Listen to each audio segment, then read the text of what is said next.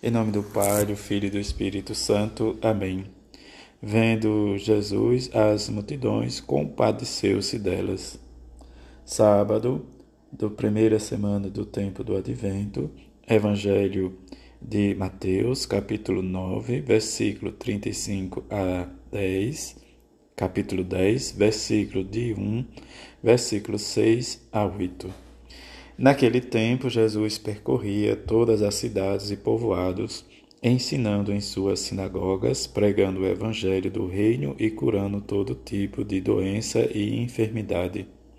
Vendo Jesus as multidões, compadeceu-se delas, porque estavam cansadas e abatidas, como ovelhas que não têm pastor.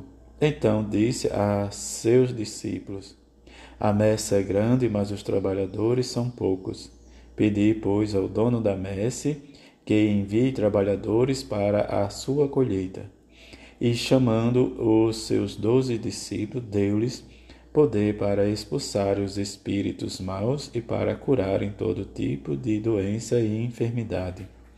Enviou-os com as seguintes recomendações: Ide antes as ovelhas perdidas da casa de Israel em vosso caminho anunciai: o reino dos céus está próximo. Curai os doentes, ressuscitai os mortos, purificai os leprosos, expulsai os demônios. De graça recebeste, de graças deveis dar. Palavra da salvação, glória a vós, Senhor. Neste dia, a igreja também celebra a memória de São Francisco Xavier, presbítero. São Francisco Xavier, nascido em 1506 a 1552, estudante em Paris, conheceu Santo Inácio de Loyola e fez parte do núcleo de fundação da Companhia de Jesus. É o maior missionário da época moderna, pois o Evangelho é em contato com as grandes culturas orientais, adaptando-o com douto sentido apostólico a índole das várias populações.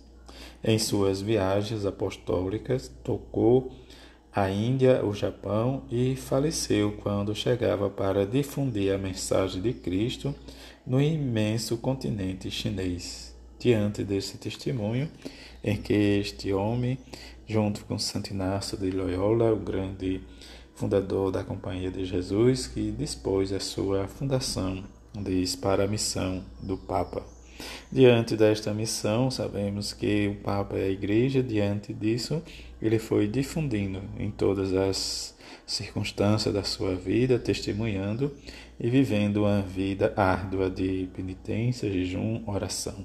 Também diz o seu filho espiritual, São Francisco Xavier, que se dispôs a evangelizar o Oriente. Diante da sua fé, como ele é padroeiro também das missões, nós possamos também, nesse ano vocacional, rezar por todos os missionários para que eles possam sentir a força do Evangelho de Jesus e não se intimidar com as forças do mal, mas viver a fé na alegria nesse tempo do advento em que também nós nos preparemos para o, o advento, o Natal na nossa vida a fé e a alegria em Deus, nosso Salvador.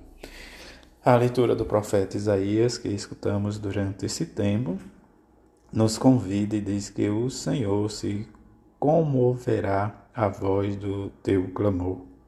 Sabemos que lá no Êxodo, e quando Deus chama Moisés, ele diz que ouviu o clamor do seu povo subindo aos céus.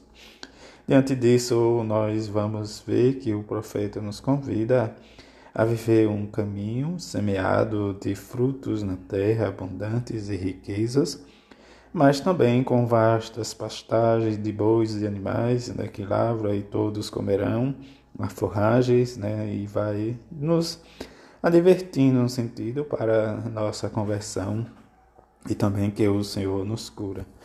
O Evangelho de hoje nos fala desta dificuldade em que nós às vezes não compreendemos né, o amor e a misericórdia de Jesus. E hoje ele nos fala dessa compaixão que Jesus teve né, diz diante da multidão. E também ele olha para todos e diz que é como ovelha sem pastor. Mas também ele incentiva que rezemos ao dono da messe que envie trabalhadores para a sua colheita. Depois chama os doze e envia para a grande missão, diz indo para as ovelhas perdidas da casa de Israel, para curar diz ressuscitar, purificar e expulsar os demônios. Diante disso, a gente percebe que diante do nosso cansaço, do nosso abatimento, pelo caminho da fé ou pelas vezes que nós queremos que o outro faça e nós ficamos parados, mas é interessante que busquemos viver dentro da nossa igreja, nossa comunidade, que somos batizados, ensinar, cuidar por amor e com amor. Nesse sentido, nós alargamos, como fez Santo São Francisco Xavier, para vivermos a esperança do amor e no Evangelho de Jesus, e que a bem-aventurada Virgem Maria e São José nos ajude cada vez mais a experimentar e viver o amor e a misericórdia de seu Filho. Assim seja. Amém.